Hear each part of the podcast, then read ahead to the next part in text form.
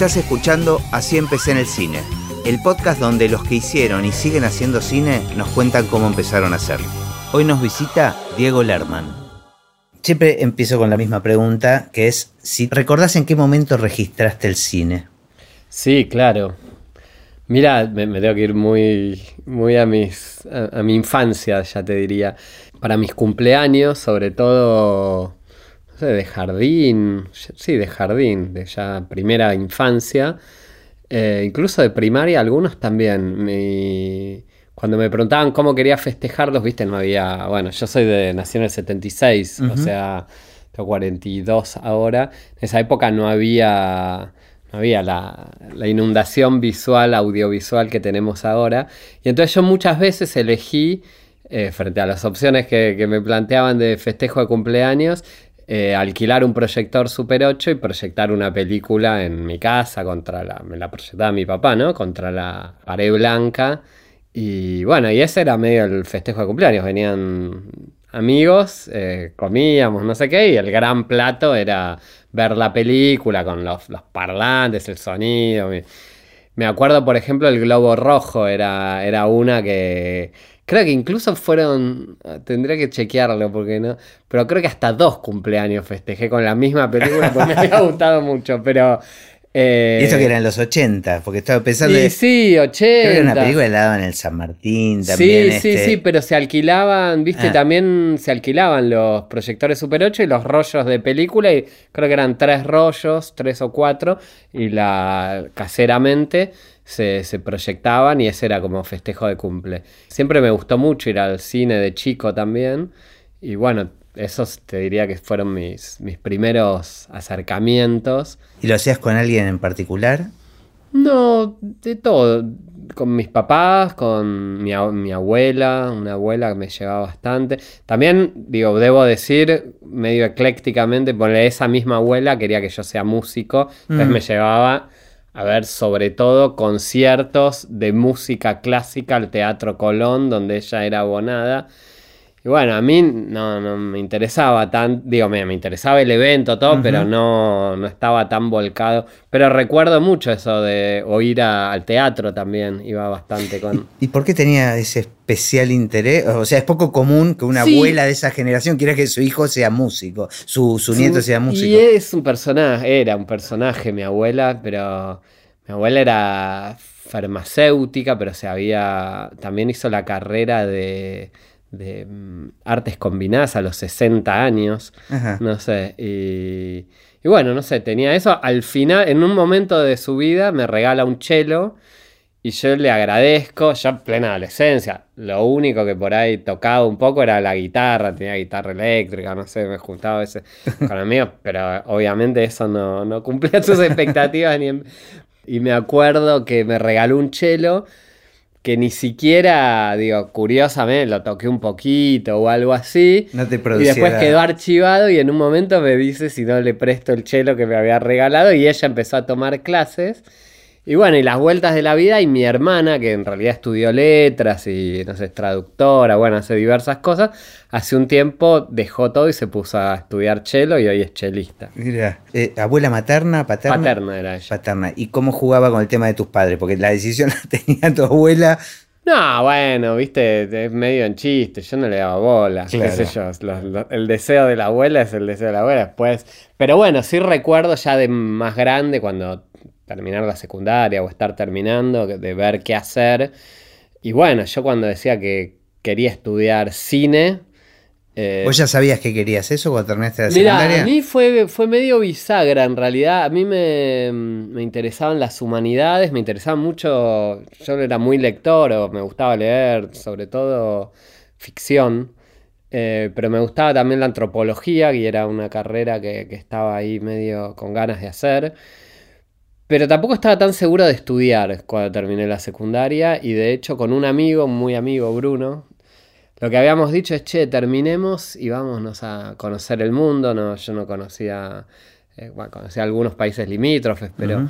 Y entonces yo a lo que hacía, trabajaba, eh, trabajé durante dos o tres, no, hice tres, hacía temporadas de venta de libros. Trabajaba como en el la temporada fuerte es como cuando arrancan las clases o... ¿Y esto vacaciones. durante la secundaria lo hacías? O, Sí, en, en los últimos años de secundaria y, y un año de ya cuando estaba haciendo un CBC. Y entonces, bueno, iba juntando plata, guita, para, para irme, digo, era como algo muy concreto. Y bueno, y, te- y hice un CBC que para mí era muy duro, porque yo estudié diseño de imagen y sonido en la UBA. Eh, y el CBC, había que hacer el ciclo básico común, es como que no tiene un corno que ver con el cine ni con Pero nada. ya sabías ahí que querías ir a. a- a No, yo cine. entraba como que tenía bastantes ganas, había investigado, había decidido hacer ese CBC, tenía materias que para mí eran complicadísimas como dibujo, matemática, dibujo técnico, Sí. ¿no? Yo no- y era muy intensa la carga horaria. Entonces me había tomado ese año como medio de, de eso y de terminar de juntar plata, pero mi meta era terminar el CBC y irme y quería Viajar. ir a, ir a viajar y decidir allá. ¿Y había, había mucho lugar para la cultura en, en tu casa? Sí, sí, mi casa, sí, sí, en ese sentido siempre, qué sé yo, música, literatura, no sé, bueno, teatro, a mí me gustaba mucho ir al teatro, em, el cine, sí, pero no sé si como algo a lo que dedicarse, ¿no? Era como más de, bueno, mi viejo escribe también, publicó algunas novelas, qué sé yo, tengo un tío poeta, no sé, como había... Pero bueno, lo difícil siempre era ¿y de qué vas a vivir? ¿no? En- en- ta- también por la cercanía de, de esa familiar, digamos, Claro, de que claro. eso, que sea... Entonces un poco cuando fue mi, elección era, en, esa época, bueno, recién se había sancionado la ley de cine, en el 94, yo... Yo en, el en ese año, en el 94, cuando se sanciona la ley de cine, un poco lo que cambia un poco la ecuación de lo que era hasta ahí producir cine, eh, se da esa bisagra en ese año. Y yo en el 95 es que me voy con, con Bruno y nos vamos realmente en un viaje que ahí por ahí fue, te diría que decidí hacer cine. O sea, consiguieron juntar la guita suficiente. Conseguimos juntar la guita, nos sacamos un pasaje a Ámsterdam y de Ámsterdam estuvimos casi un año, te diría, por desde toda Europa, la Europa comunista, ex comunista que en ese momento se estaba abriendo, como los países, no sé, Rumania, Bulgaria, pero también fuimos, qué sé yo, países muy ajenos como Turquía, Egipto y bajamos hasta casi hasta Sudán, todo por el Nilo. Fuimos a trabajar a Ibiza un tiempo, ahí estuvimos como un mes, mes y pico. Y después, bueno, las cosas más tradicionales, pero sin un norte fijo. Y en un momento, yo ahí digo, bueno, también de ir conociendo gente y siendo, bueno, quiero estudiar, quiero hacer cine. Y un poco lo que averigüé me había copado mucho con Holanda de intentar estudiar ahí. Y fui incluso ahí a averiguar. Y ahí lo intenté. Y, y era muy complicado el sistema de becas, al menos para mí, Ujú. por, digo, yo no tenía ciudadanía europea, no, no sé, tenía como que hacer un montón de tramiterío legal que en un momento abandoné. Pero bueno, tuvimos medio, fue muy aventurero y a la deriva en una época donde no, había internet. Claro, era- yo claro, llamaba a mi casa cada un mes, pero lo que aprendí en ese viaje. Y bueno, y un poco volví, en un momento la decisión fue volvamos, ¿Pero hubo al- algún disparador que te lleve al cine o era algo que estaba No, era algo bueno. Yo, yo ya había hecho el CBC, lo- Claro. lo, tenía en mente. No tenía idea que, que era vivir del cine, era como un ambiente en esa época muy cerrado. Pero la carrera en la UBA era imagen y sonido. Era Dis- diseño de imagen y sonido, estaba si no la Universidad del Cine de Antín para estudiar y si no la, la ENERC. Eran como los tres lugares, creo que se estaba abriendo, o sea, había abierto el CIEVIC, que era otra opción. Había poco, ah, y estaba la de Avellaneda. Pero había pocos lugares y había poca, como que te diga, inserción laboral. No se entendía muy bien una vez que terminabas la carrera qué, qué hacías y se sabía que meterse en el mundo del cine era como un lugar muy arduo, muy áspero, que tenías que empezar de tiracables y bancarse un montón de cosas hasta que un día por ahí de rebote llegaba, a mí me interesaba dirigir, escribir, no sé. Además, eh, en los 90, estoy pensando, porque esto eran los 90. Sí, eh, 95, Este, 94. más allá de el cine publicitario, el cine No. tradicional no estaba pasando No, por sí, su el- mejor creo que momento. es el año 90, no me acuerdo el año de Hubo un año, no me acuerdo si el 92 o el 93, que, que Argentina produce dos películas en todo el año. Eh, películas igual con bastante... Había sido Un lugar en el mundo de Aristarain y creo que la de Subiel, El lado oscuro del corazón, Mm. pero dos. Claro. Entonces la ley de cine, básicamente, lo que cambia esa ecuación. Y bueno, y un poco entré en la... Volví de ese viaje y entré, entré en la carrera de diseño de imagen y sonido. Y para mí fue muy bueno el, el lugar, es como, era un, un lugar por ahí más hostil, te diría, ¿no? Es como una carrera donde en aquel entonces no, no había, no había nada técnico, Claro. no, digo, no había cámara, no había luces, teníamos que aprender a conseguirnos todo. Todo era más teórico. No, había, era- había materias técnicas, pero tenías que, si tenías que ir a buscar una luz a Temperley porque la tenía un flaco que no sé qué, y bueno, había que irse, era como muy cooperativista en ese sentido. Bueno, en, en algún sentido te preparaba para lo que se venía era, ese era un poco mi lo, lo que yo había evaluado, que decir, bueno, hacer cine en Argentina, ¿qué quiere decir? Y no sé, Agresti estaba haciendo películas en aquel, mientras digo, había hecho Buenos Aires viceversa, un par, como filmando muy marginalmente, pero que lograba, lograba filmar, con plata sobre todo de Holanda. O, o si no, bueno, y el Pisa Birrafazo es la primera en el 97, yo estaba estudiando y me acuerdo de haberla ido a ver. Y otra cosa que también fue bastante importante en mi formación es que yo, que quería dirigir o que me proponía dirigir, eh, como pensé que, que para eso tenía que aprender a, dirigir actores y que eso no lo iba a aprender en la carrera, entonces me puse a estudiar actuación y terminé cayendo en lo de Ricardo Bartiz, en el Esportivo Teatral. Entonces era como que tenía esa doble vida de- de estudiante, bueno, y aparte eh, a veces laburaba, era como una triple vida, pero bueno, era cuando... laburabas de otra cosa. Sí, de, de lo que me salía en realidad. No sé, desde editor hasta hacer casamientos, fiestas, lo que sé. Digo, no, no sé, medio lo que venía. eh, hice muchos eventos y dirigía cosas para. Bueno, laburitos, qué sé yo. Pero de todos modos tenías claro desde el principio, desde, digamos, desde que decidiste estudiar cine, que querías dirigir, que ese Sí. era tu lugar. Sí, sí, era muy... Yo veía mucho cine, no sé, era...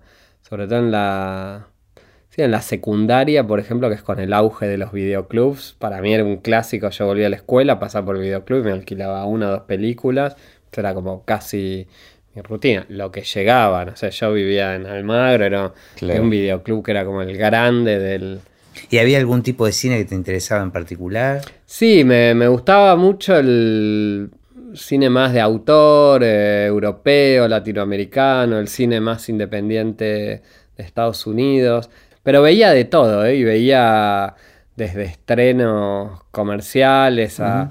momento me copé con las películas de juicios y buscaba películas Ah, de juicios, no sé, o de...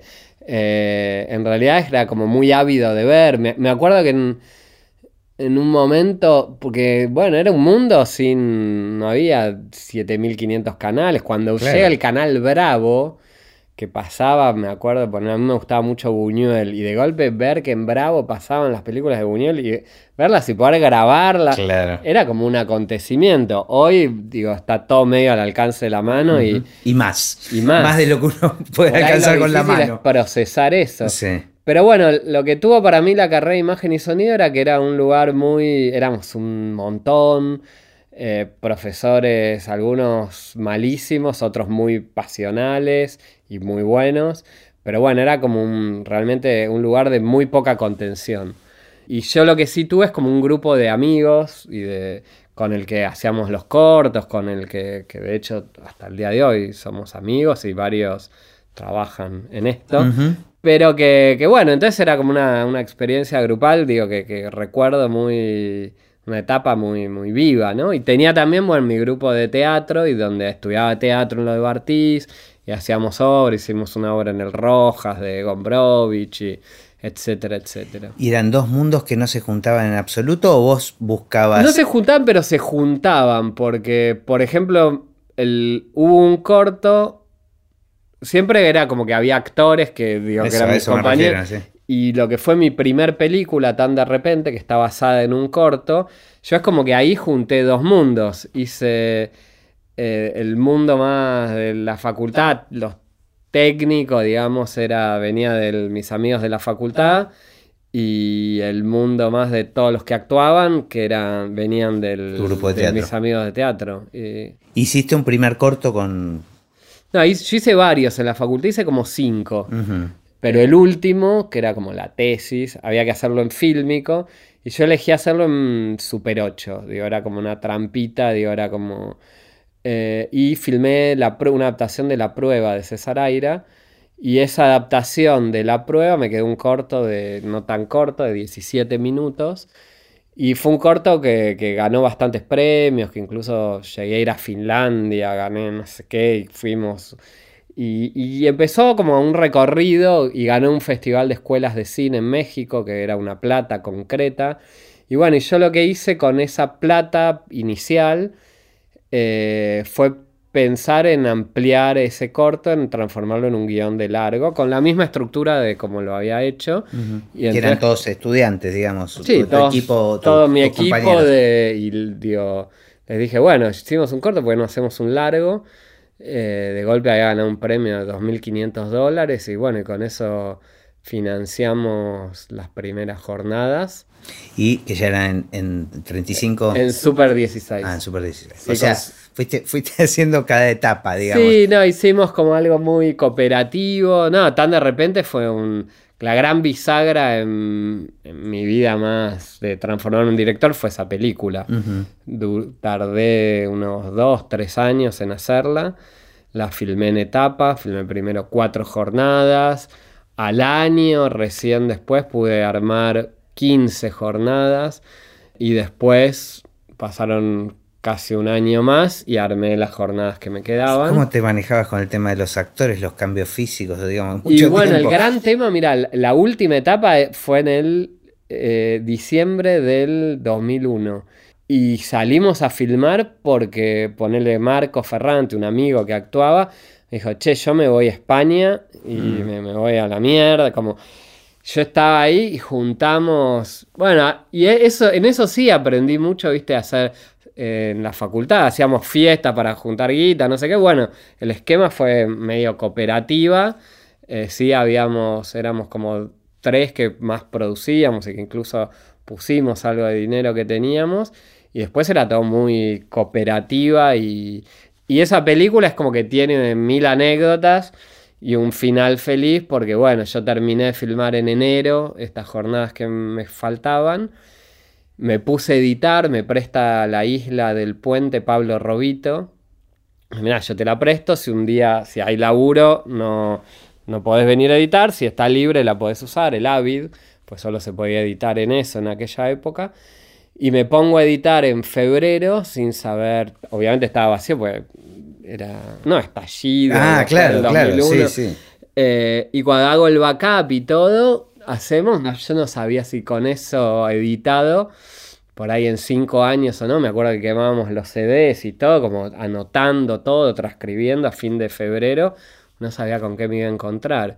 Y bueno, y ese corte, en febrero yo le doy una copia al Festival de Buenos Aires, que había empezado haciendo tanto, otra copia a Lita Stantic, y otra copia la mandamos a la Huber Vals de Rotterdam. Y a la semana, yo con Lita había tenido varias idas y vueltas antes de filmar, y en un momento ella me dijo como que, que no. Y... ¿Pero qué? ¿Con algún guion? Sí, le había mostrado el guion, le había mostrado el corto, qué sé yo, pero y bueno, y ella me dijo básicamente que, le, le, había visto el corte, que le había encantado, que quería entrar, que ver cómo hacemos. Desde el Bafisi me dicen que le iban a seleccionar. Y desde Rotterdam nos dicen extraoficialmente que, que, nos iban a apoyar. Funcionó en todos lados. No, funcionó muy rápido y en un momento. Entonces es como que a las. Después de terminar eso, a las dos semanas, medio que ya estaba con productor y viendo cómo hacíamos para llegar al Bafisi y bueno, un acuerdo ahí con Lita y qué sé yo. Y ya estábamos en marzo, había pasado un mes y estaba ya trabajando de vuelta. Ahora, en el mientras tanto del rodaje este, sí. vivías de lo que podía. Mil anécdotas, sí, trabajaba en esa época en una... Yo trabajaba en una productora de eventos, bizarra y un trabajo... Era editor, trabajaba a la noche era una productora que hacía como cortos, también dirigía algunos, por ejemplo, para empresas, eh, después se proyectaban en el Luna Park o musicales, me acuerdo de uno grande, un trabajo nada saludable, pero bueno, que me permitía en el camino estar armando la película. Y llegué al último día del Bafisi, era un viernes, se proyectó ese viernes, el sábado era la entrada de premios. Y yo llegué, no dormí hacía días, porque para llegar fue, aparte era todo en óptico, no sé. Y bueno, y ganamos varios premios, ganamos el premio al público, el premio especial del jurado. Era, fue como muy bien. Y a partir de ahí tuvimos la invitación a Locarno. Y en Locarno, que fue en agosto, fue la película Competencia. Y la película gana el eh, Silver Leopard, el Leopardo de Plata que es como el primer premio internacional que tiene. Y en el medio yo había aplicado una beca en, de Cannes, de la Cinefundación, para escribir y también me seleccionó. Entonces fue ese año. ¿Todo, fue en el 2001 o 2002? En el 2002. El ave Fénix. no, no, me, convertí como en director de cine. Qué loco, ¿no? Y de golpe estaba. En octubre empezaba esa beca, eran cinco meses. Y en octubre del 2002 yo estaba ya estaba haciendo promoción, la película se estrenó en varios países, entonces hacía, hacía promociones, pero me fui a París a vivir como cinco meses, estaban pagando un sueldo por escribir un nuevo guion.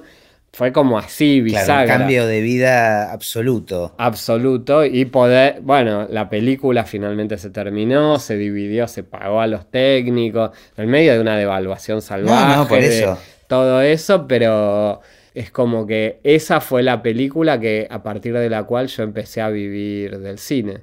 Claro, estoy pensando que además recién tu siguiente película la empezaste a pensar y tal vez producir como una película, digamos, sí. porque la otra fue hecha como se pudo, digamos. Eh. Sí, pero yo aprendí, mira, de las dos primeras te diría que, bueno, de todas las películas uno aprende, pero justamente de las dos primeras creo que yo aprendí un montón por, ser como experiencias opuestas. Porque con mientras tanto también aprendí lo que no quería y, a partir de aprender lo que no quería fue rescatar algunas cosas de cuando tenía cero presupuestos, pero tenía absoluto control. Entonces después a partir de ahí fue que, que yo dije, bueno, para seguir haciendo cine necesito armar una productora y ya que eso me lo dio toda esa experiencia me la dio mientras tanto y ya a partir de... Hagamos doble clic ahí, entonces, ¿cómo fue la experiencia mientras tanto? O sea, vos te fuiste a París a escribir. Yo me fui a escribir, ahí la película fue muy exitosa en festivales, en premios. ¿De cuál me hablas? De, tan de repente. Tan de repente Eso hizo como que giró un montón, se estrenó, fui a hacer desde promociones, yo tenía 26 años, promociones a, desde Japón hasta los Estados Unidos, a donde sea, iba y la promocionaba, se estrenaba, iba a festivales, viajaba. Eh, pero en el medio, bueno, ver de qué vivía y después anécdotas bizarras de no tener, no sé, para pagar la luz y estar discutiendo y me llaman que había ganado un premio enorme que, que aparte los un premio, eh, un premio que iba solo para el director, que era como... Eh, y, no sé, que me terminé como casi comprando un PH. O, Era como medio de, ese grado o ir a Toronto y tenía, no sé, una habitación que era más grande que el departamento donde vivía. Esas contradicciones que el cine por ahí ya nos tiene acostumbrados, que para ese momento, con 26 años, era todo muy novedoso. Sí, estoy, estoy pensando que vos te fuiste a un viaje con la intención de conocer el mundo ahí tomaste la decisión de estudiar cine y después el cine te llevó a pasear, a conocer el mundo. Bueno, algo de hacer cine también era que me, gustaba el tipo de vida que proponía, muy difícil en ese momento de pensar que se podía vivir de eso, pero por otro lado que daba mucha libertad y algo de, de lo que, por lo que en algún momento yo fantaseé con estudiar antropología era por poder ver diferentes lugares, diferentes, meterse que también te lo da hacer cine, no sé, desde un las culturas que he hecho, o digo, ya sea de los viajes que tiene el cine, o más concretamente de ir a producir y a filmar a un lugar que, te metes de golpe en una comunidad y no sé, y haces una experiencia. Entonces había algo de todo eso. A mí al menos me cautiva mucho más eso, el, el hacer cine que todo lo que es la, la cinefilia y la no sé qué, que digo, no, no es que no, me interese, pero a mí me, me, interesan las experiencias. Y sobre todo las experiencias cuando son, como en el caso del cine las propone, muy colectivas y donde son en general un grupo de personas, bueno, en distintas etapas, pero haciendo algo e intentando eh, realizar una tarea, me, es como un trabajo que, me, conmueve en un punto y me, es gratificante y me es y como soñar algo y pensarlo y escribirlo y para que después ver cómo eso se materializa, las adaptaciones que tenés que hacer, hay algo de todo eso que me, no sé, me, encanta y me apasiona, me apasiona desde, desde siempre. Pero bueno, creo que el gran desafío era cómo hacer para, y que es el desafío hoy, digo, para muchos, cómo vivir de eso. Y aparte en un país donde teníamos una ley de cine muy privilegiada para lo que era Latinoamérica, pero a la vez con estos vaivenes económicos que bueno, perduran hasta, hasta hoy, digo, y es eso, es como que todo el tiempo vemos el eterno retorno, ¿no? Y como, como al menos más los, que empezamos en mi generación y todavía estamos en este medio y es como que, nos suenan muchas cosas que pasan, que vuelven a pasar y... y que nos este, dijeron que ya pasaban. Y que nos dijeron que ya pasaban. Pero sí, siempre yo recuerdo muchas veces, al menos de que empecé a hacer cine, que se anuncia la muerte del cine. Y bueno, y eso no ha pasado. Pero verdad que nos lo reservamos para el final eso. Volvamos a, la película que estabas escribiendo, que es Mientras tanto, ¿no? Mientras este, tanto estaba escribiendo. Que me decís que fue una experiencia opuesta. Yo creo que fue una película. Yo la leo como fallida desde lo que quería hacer a lo que finalmente pude hacer. El guion que yo quería hacer, según me decían, era irrealizable o era demasiado ambicioso para los medios que tenía. Esto, el, lo que estabas trabajando en París y la misma París, y con lo que volví. No, y después ese guion sacó, o sea, había ganado el Fonsud, digo, algunos premios, o sea, plata concreta de afuera. Entonces tenía... ¿Y eso ya lo hacías con tu propia productora? No, eso en, un principio yo empecé trabajando con Lita y con Lita en un momento era como que había que arriesgarse a hacerla pero no estaba del todo financiado, ¿no? Pero se estaba demorando mucho y bueno, Lita me llama y me dice, mira, Diego, yo no la puedo hacer. Y entonces yo ahí salgo a buscar una nueva productora o productor, pero ya tenía, por ejemplo, había plata del exterior que yo tenía asignada que vencía si no la usaba para tal fecha. Y por otro lado necesitaba una estructura y yo no quería producir, tenía muy en claro que no quería producir. Y la hice con B de Cine, con Dukowski Burman, eh, que la verdad que se portaron como conmigo muy bien. Pero bueno, para mí fue todo un aprendizaje. Yo en mi película anterior, por ejemplo, no trabajaba con horarios. La jornada duraba, íbamos a veces en tren a la locación y yo eh, filmaba, habíamos filmado tan de repente 15 jornadas en, una casa en Bernal. Yo me quedaba a dormir en la casa de Bernal. Era como. Claro, era como se podía. Era bueno, ¿no? La hora, no me acuerdo cuándo era, como que te diga 8 horas 45, tal cosa, el catering. Este, problemas que para mí eran marcianos. Camiones, veía camiones y decía, uy, no, camiones. No sé, como. Y entonces siento que, sé yo, lluvias, tuve que recortar bastante aquel guion que yo quería hacer porque no entraba, porque tenía que ser un rodaje de seis semanas y si no, y adaptarme a como, bueno, como lo es el cine, pero bueno, en esa adaptación fue que yo aprendí un montón, eh, las fechas eran muy estrictas también, por esto de los vencimientos de dinero, ya con, eh, bueno, era como un cuello de botella muy complicado. La película, qué sé yo, fue a Venecia, hizo algunas ventas, no le fue mal de taquilla, hizo más o menos como tan de repente, pero en mi lectura era como que al menos yo había querido hacer algo mucho más extremo en, la concepción del proyecto y me quedó como una película mucho más amable, mucho menos... y donde yo sentía que en el camino había perdido un montón de... Como que se lavó. Se lavó mucho en, en esas adaptaciones que yo tuve que hacer. Es una película que quiero mucho aparte porque eh, eh, creo que fue, me hizo tomar una decisión que fue después muy importante. Fue decir, bueno, la verdad que si quiero seguir haciendo cine, necesito armar mi propia productora. Y a partir de ahí fue que armé con Nicolás Abruj, eh, Campo Cine, y nos pusimos a producir y a aprender cómo era producir, porque no sabíamos. La que fue mi siguiente película, que fue La mirada invisible. Y que bueno, ahí con un montón de problemas también, de, digo, de, problemas para producir y de... Pero que la, pude hacer, te diría que a, partir de ahí es como que yo pude, era muy consciente, soy muy consciente del diseño de producción, de cómo filmarla, de, de cómo no solo cómo es la película, sino el tipo de experiencia que me interesa experimentar con cada película, al menos las tres siguientes películas que hice. Pues yo te iba a preguntar justamente el cambio de producir profesionalmente, de, digo, de tan de repente a este mientras tanto. Sí. ¿Cómo fue ese rodaje, digamos? ¿Cómo te sentiste de repente trabajando con un equipo más profesional que tal vez no eran amigos? O... No, bueno, es, sí, en realidad me, rodeé de algunos técnicos que eran amigos, la, productora B de Cines como que me, acompañó también, pero bueno, era una película más dentro de la productora, de una productora que producía, pero digo, Diego Dukowski estuvo cerca.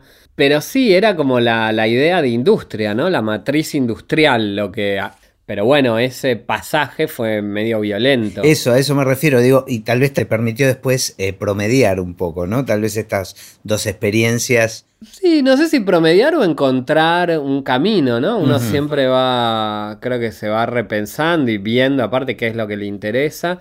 Al menos yo no quería producir y lo que terminé sacando en concreto es, che, medio que yo al menos quiero, quiero controlar estas variables y sí quiero producir y necesito armarme una estructura y una casa desde donde producir.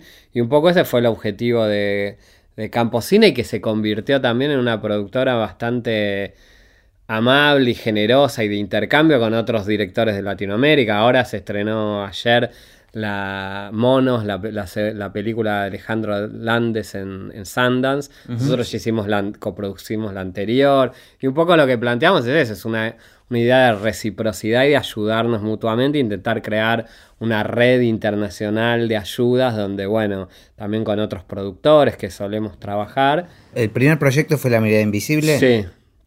Hicimos un corto de prueba, habíamos arrancado en la casa de Nico con esta idea hicimos un corto, yo tenía una plata de la Fundación Antorcha, hicimos un que se volvió un mediometraje, que era La Guerra de los Gimnasios, eh, totalmente experimental, un delirio, pero que yo quería probar como algo así muy delirante y eso fue lo primero que produjimos juntos y después ya eh, más en serio fue La mirada invisible.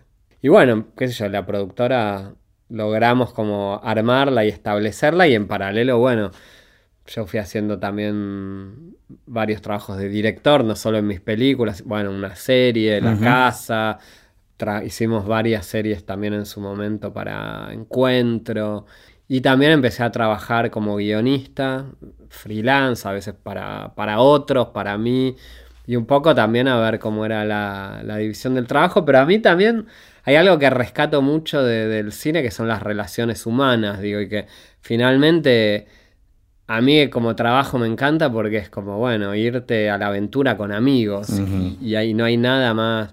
Y sobre todo sabiendo que no hay fórmulas, que no, que no sabes a veces qué va a pasar. Cada película es un viaje distinto, ¿no? Cada un viaje distinto y donde al menos yo quiero pasarla bien y que los demás la pasen bien. Y un poco ese es el espíritu también con el que filmamos y hacemos y que hasta ahora es lo que me hace, las experiencias son los que me alimentan en, seguir queriendo hacer películas y que un poco tiene que ver con esas relaciones, a veces relaciones, equipos técnicos de afuera y amigos que te vas haciendo. Eh, no porque haya que ser amigo para hacer las cosas, pero bueno, y definitivamente con muchos, con alianzas artísticas que con muchos terminan una relación eh, de amistad. Para mí eso tiene que ver con, el cine y con lo que me interesa del cine. Mismo otros, no sé, ahora se estrenó eh, en los cines de acá de Argentina la película Sueño en Florianópolis. Bueno, con Ana había una relación de amistad, en un momento ya es la segunda que producimos de ella, posiblemente produzcamos la próxima.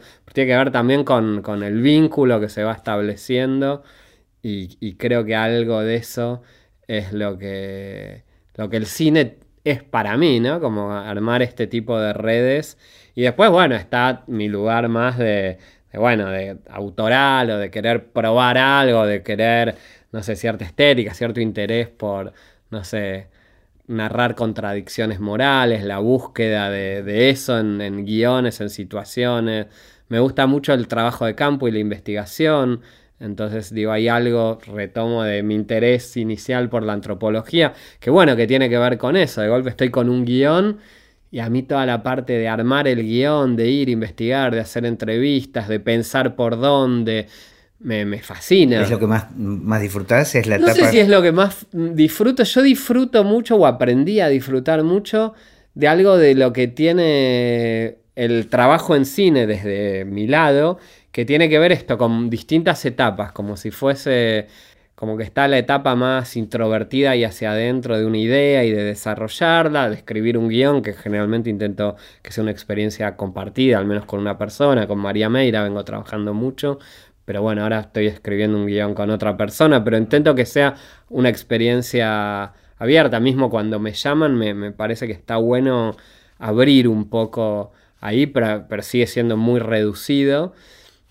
Después está la, la, experiencia más de producir y, bueno, de financiar primero, que tiene que ver con ir a mercados o contar la película o y después con, el cachengue, donde el director te hace en relación con un montón de gente que te hace preguntas y no sé qué, la preproducción y el rodaje, y que, que es muy lindo, pero muy social y muy abierto y extenuante, ¿no? Y después volver a la etapa de postproducción que yo disfruto mucho, el montaje, estar solo con el montajista, eh, la parte de sonido y música, que es también una experiencia reducida. Eso es como me o sea, todas disfrutas, de todas las etapas sí, la, la parte de la escritura la, disfruto particularmente y también me genera mucha angustia porque es como que no sé si va a llegar a transformarse en un proyecto viable. Tengo algunos proyectos que no se han hecho, que quedaron porque en un momento se trabaron. Entonces es como que no sé, pero lo disfruto mucho porque es como muy artesanal, ¿no? Como muy... ¿Y cuestionas mucho eso, la posibilidad de que sea realizable en el momento de la escritura? No, pero digo, realizable también desde, donde sea, se llegue a la instancia de convertirse en un guion y que yo siga queriendo hacerlo. Me ha pasado por ahí alguna vez terminar algún guion, otro y decir... No me interesa. Y ya, ya perdí el interés o no le encuentro el ángulo o, o, el ángulo que le encuentro no... Entonces es como todo el tiempo y me ha pasado con refugiado, con una especie de familia, de, tener que replantear todo y en ese replanteo de todo, por ahí el proyecto se cae, no sé, y está todo, todo el tiempo ese borde fino, ¿no? Pero bueno, hay algo de ese borde fino que es lo que, me interesa de, intentar hacer películas donde no haya una fórmula, sino una búsqueda. Y bueno, en esa búsqueda tiene que ver con... Y ahora, y ahora te diré que estoy disfrutando mucho también y lo hice, ahora estamos empezando a filmar eh, una película de Ezequiel Radusky, Planta Permanente, y trabajé ahí, aparte como productor, como co-guionista, o hice otros trabajos de, script doctor o de co-guionista, como sumarme a la experiencia de otros, si me da el tiempo y el proyecto me, me cautiva y el espacio está como de porque es como me hace descansar de estar un poquito afuera, pero y porque cuando voy con un proyecto mío llevo a la exigencia de tener que resolver un montón de cosas y, sabiendo que si no lo resuelvo no tengo película. Claro, claro. Escúchame, volvamos a la casa. Que volvamos fue, a la casa. que fue una serie que nos hizo trabajar juntos por primera vez y que fue una cosa muy experimental, ¿no? La posibilidad de de atravesar tantos este, géneros y tantos estilos me interesa saber qué te pasó a vos con ese proyecto si y qué te pasa a vos con hacer una serie. Además que te agarró en un momento, se te cruzó con una película también, fue como medio toda una locura, pero no sé, para mí fue como muy particular eh, la experiencia y quería saber qué te había pasado a vos. Sí, la casa un poco... Eh, me, habían propuesto en otros momentos como pensar ideas o no sé, o incluso hacer cosas en tele Estoy hablando hace 4 o 5 años donde el boom de las series no es lo que soy, ¿no? Pero... Y la verdad es que, no sé, lo sentía medio ajeno, un poco hostil el, el mundo de la tele. Hasta que se dieron una serie de cosas, se abrió un concurso que era bastante conveniente. La productora Campos Cine se nos habían caído dos o tres proyectos y estábamos como en, en riesgo. Y se me ocurrió una idea que yo sentía que era muy seductora. Y entonces me, estimuló mucho escribir eh, esta idea, esta serie, este proyecto. Y era básicamente eso, la historia de una casa a lo largo de 100 años y ver cómo los lugares nos trascienden a las personas. En ese momento yo justo estaba refaccionando una casa donde después me mudé, una casa antigua, empecé a encontrar objetos, la relación con el ex dueño, bueno, ciertas cosas. Y me empecé a contar esta idea y estimulaba en general, la escribí y me interesaba mucho, sobre todo porque decía, quiero hacer eh, experimentos cinematográficos. Bueno, era como el, formato era televisivo, pero eran, en realidad los pensamos como 13 mediometrajes de distintas épocas, de distintos estilos. Y para mí fue una experiencia de, mucha riqueza. Era, nos nutrimos de un equipo, bueno, estabas vos, estaba Dio Iván, Girasinchuk en fotografía. Estaba como un montón de gente que venía del cine, Valentina Bari en vestuario, no sé, como lo intentamos pensar más como mediometrajes, que era un poco delirante para el presupuesto que teníamos, pero a la vez era como una idea muy lúdica. Y, y sobre todo eso, filmar en blanco y negro un capítulo, respetar cierta progresión de la historia del cine hasta llegar al futuro. Y pasar por distintos géneros, ¿no? Además, pasar por eh, distintos géneros, me entusiasmaba mucho. Y la verdad que fue alucinante hacerlo y, y estuvo buenísimo. Crecí un montón como director de tener que resolver. Hay capítulos que me gustan mucho, otros más o menos, pero digo, creo que se resolvieron todos en su manera. Eh, había capítulos que tenía que escribir con pocos personajes porque en el otro me había gastado más presupuesto. y fue una serie que, no sé, eso, intentamos hacerla como, intenté yo transmitir como una idea más de película, filmamos tres meses o sea, extenuante también a, nivel físico. Sí, sí, había como, un, como una diagramación de, producción muy, este, muy precisa, ¿no? Muy precisa y también fue encontrarle el diseño a eso. Y fue una serie que tuvo, mucho, tuvo recorrido internacional, estuvo en el Festival de Rotterdam, estuvo en el Festival Serie Manías de Francia, tuvo la mala suerte de que siempre estuvo por venderse a bueno, a Netflix en un momento, a Amazon hace, no tanto, sí, fue el año pasado. Como un formato que interesa, me tantearon para hacer remakes y nunca. Claro, porque yo no entiendo, creo que estuvo como a destiempo, tal Tuvo, vez. Llegó como dos años antes. Claro. Y quedó ahí, quedó. La tuvimos que bajar de todas las plataformas porque en un momento se iba a vender y entonces los que nos la compraban pedían que no esté en ningún lado. Ah, entonces, como fue quedó ahí como medio oculto, pero generó, bueno, se, emitió en Canal 7 en, dos gobiernos distintos, en, horario creo que a las 10 de la noche. Y se, emitió las dos, se repitió. Se repitió, sí, se repitió mucho, en un momento la pasaban mucho. Eh, bueno, fue muy generoso todos los actores que venían, la verdad, por, por el mínimo y venían actores como geniales y y eran muy cómplices de, la locura esta. Ahora, me, pero me interesa saber qué te pasó a vos con la experiencia y con si te quedó como un deseo de volver a, generar algo así, digo, con el boom que hay de las series. Eh. Sí, me pasa que fue muy especial esa, esa serie porque la producíamos también nosotros. Me pasa ahora, puntual, me piden ideas de series o me tantean por series y es como que me atrae por un lado y por otro lado, pienso que tendría que ser eso, encontrarle como una vuelta donde me interese mucho, al menos para dirigirla, no sé. Y por otro lado, que financieramente, digo, hay algo que me tendría que cerrar en una serie. Mi lenguaje o mi, terreno es el cinematográfico. Pasa, hay algo de la serie, yo no soy un gran mirador de series, pero hay algo donde evidentemente es un, es un trabajo, digo, es una posibilidad, es una manera de contar.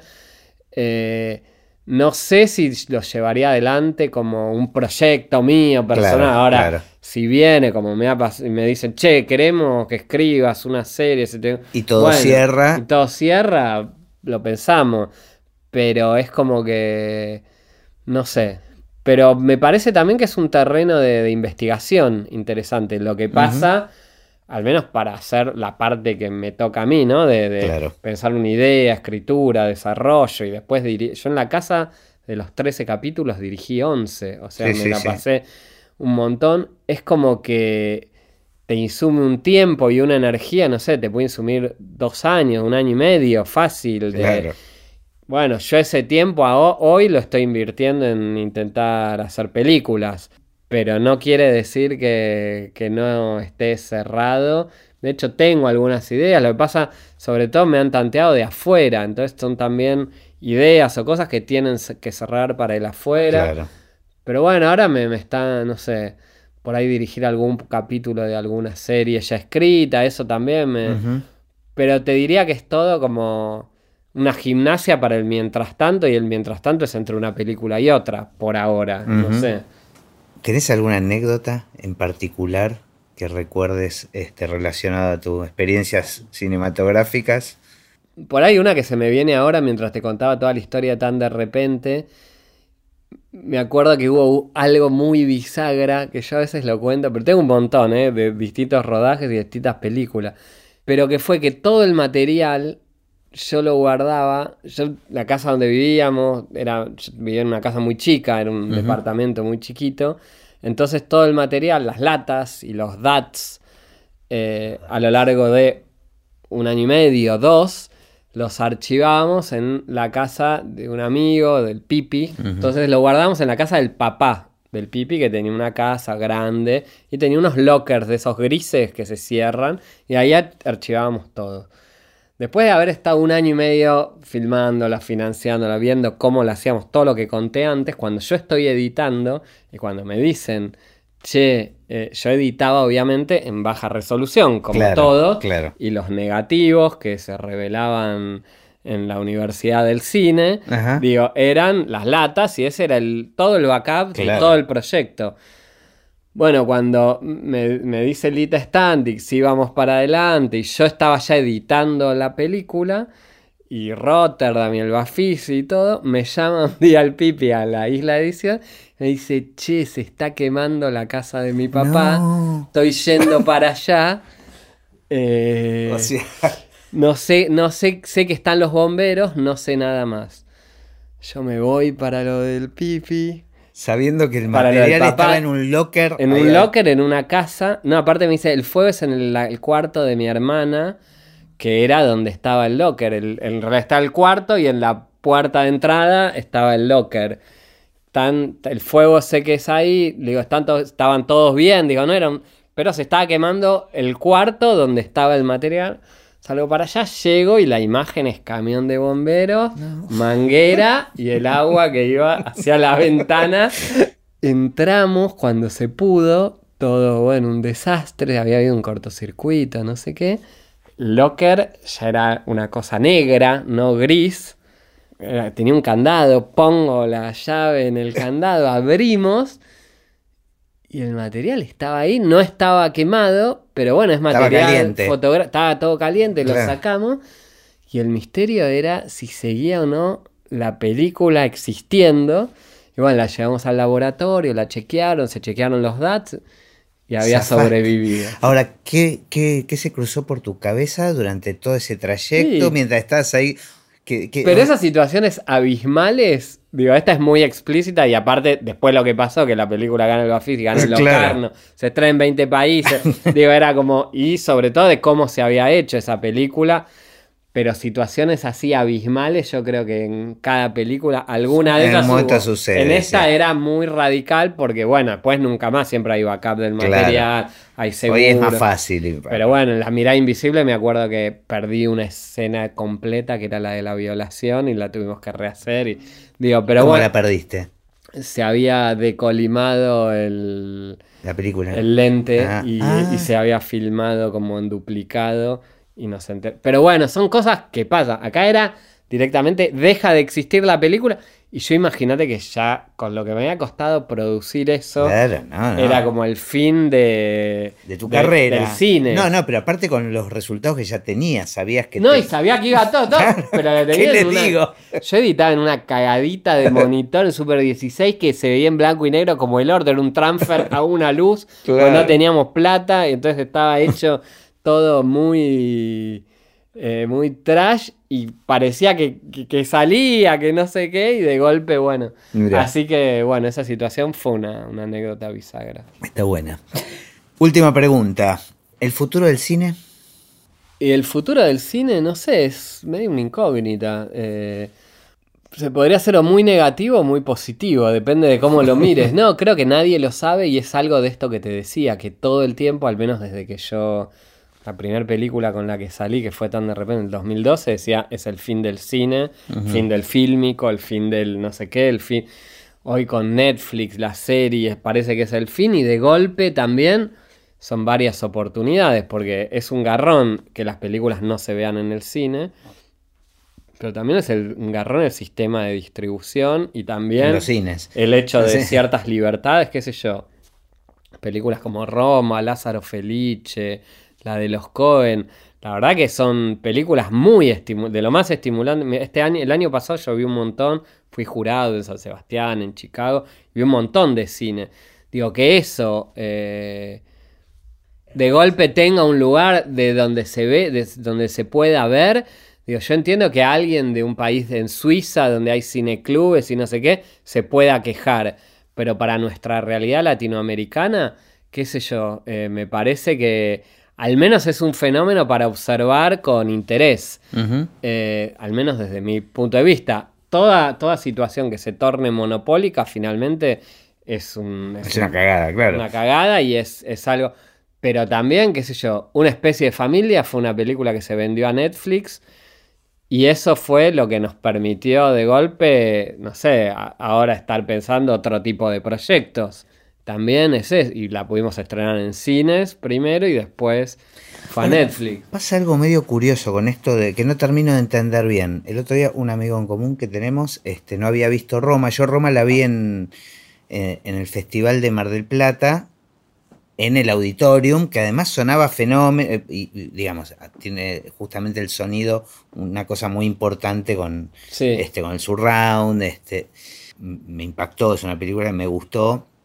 Y el otro día un amigo me dijo que la vio en Netflix, la vio en su tele y que tenía un tema tremendo con el sonido, que yo no sé si no tiene que ver con que esa película fue pensada ¿Un tema de defecto? de- claro, no, no entendían nada. Ah, y Entonces digo, qué loco que una película tan de cine, de sala de cine, sea producida por, por Netflix y que casi que no, no pasa por salas. Bueno, creo que la gran batalla. Eh, Roma pasó finalmente por salas. Sí, mínimamente. Mínimamente, pero la gran batalla es esa, y sobre todo de directores reconocidos que exijan en sus contratos, en sus acuerdos. Ahora Ujú. Scorsese va a estrenar una con Netflix, que se estrena en cines, y Netflix, digo, tiene el poder de también poder construir cines. Y ahí hay algo que yo estuve yendo bastante a- por, por laburo a Estados Unidos y era como que est- estas charlas las tenía. Bueno, ahora sale, no sé, Apple Televisión, Disney y Fox se sí, sí. fusionaron. Digo, es como. Salen un montón de. Google creo que va a sacar su plataforma. Pero lo loco es que no se utilice esa experiencia en cine de manera retroactiva, ¿no? Como que, Claro. que- que sumen en vez de restar. Ahora también, yo he visto, por ejemplo, desde series de documentales o algunas, bueno, estas películas que digo, hay una contradicción ahí, obviamente. A mí me gusta ver las películas, te diría que casi todas en el cine, incluso en la... A, a mí, mi generación, mi manera de formarme, dónde miro, me gusta escuchar los sonidos. Pero, pero también me parece que hay algo que no, no tiene que ser solo negativo, sino que es una experiencia que se está todavía terminando de definir. Pero es como decís vos, que, que sumen, ¿no? Que, de- digamos, que sea, que, que sea un interca- una cosa por otra. A mí ponerle, ya te digo, desde otro lugar, desde un lugar más de, por ejemplo, con mis hijos, el hecho de la invasión audiovisual que hay, de pantallas que tiene hoy un niño o un adolescente, me parece enfermizo. Digo, Sí, sí. a- eh, yendo para otro lado. Entonces creo que desde el lado de hacer cine, bueno, hay una gran producción, una gran demanda. Hay que ver esa demanda, qué control tiene, qué, qué- qué grado de libertad permite. Desde el lado del espectador, creo que hay tal oferta que es imposible las cabezas esas, no sé. Digo, yo ahora reivindico mucho la gente que, que lee, que puede sentarse y leer un libro y, o tener una charla, no sé. Como hay algo de ese mundo, de hacia dónde va el cine, que tiene que ver hacia dónde va el mundo.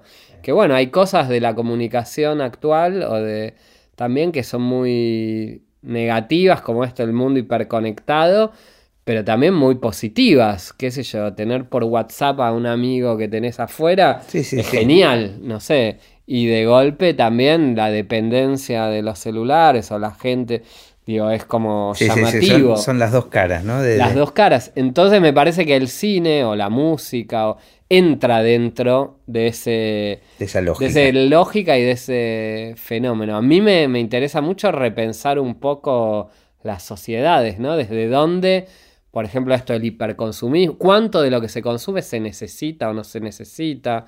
Bueno, ni hablar de la, inequidad y la distribución de la riqueza, eso ya sería algo más político.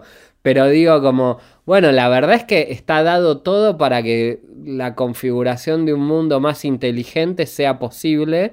Y a mí a veces me alarma el grado de dependencia de lo robótico, lo tecnológico, lo... y el cine a su vez o las series o las plataformas o lo que sea, tiene esa posibilidad de tener un alto estándar, unos contenidos en muchos casos muy novedosos, porque la verdad es que están comprando y exhibiendo cosas que ni en los videoclubes de antes más eh, eruditos tenía. Abrirse al mundo, ¿no? Ver producciones de países que uno no, tenía acceso. Totalmente. Y, lo mismo que vean producciones de acá en otros lugares. Y la verdad es que es bastante anárquico. Me podrás decir que los buscadores son una cagada, que no sé, a, mí por una, una, experiencia como la de Movie, que es una plataforma medio que funciona más como un cineclub, donde hay curadurías y donde hay ciclos y donde los ciclos terminan en X cantidad de meses o de tiempos, porque el tiempo también es como si está siempre, por ahí no lo ves, y si termina los dos meses lo ves, qué sé yo.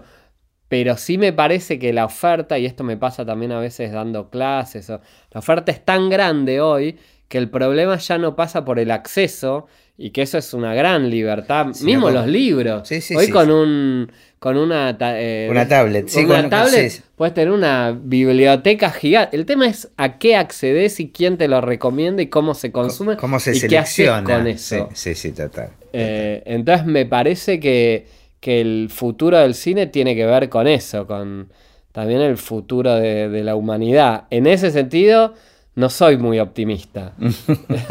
Pero bueno, pensemos que. Es lo que hay. Pensemos que es lo que hay y que son ciclos y que ojalá haya épocas de cambio. Esperemos que sí. Bueno, muchas gracias. Gracias a vos. Un, un placer. Abrazo.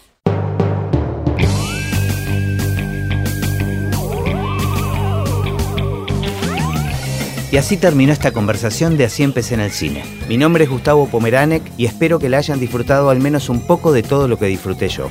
Recuerden que se pueden suscribir para escuchar todos los episodios que vamos subiendo en asíempecénelcine.com. También nos pueden buscar en Apple Podcasts, en Spotify o en cualquier otra aplicación de podcast. Los espero en el próximo. Chao.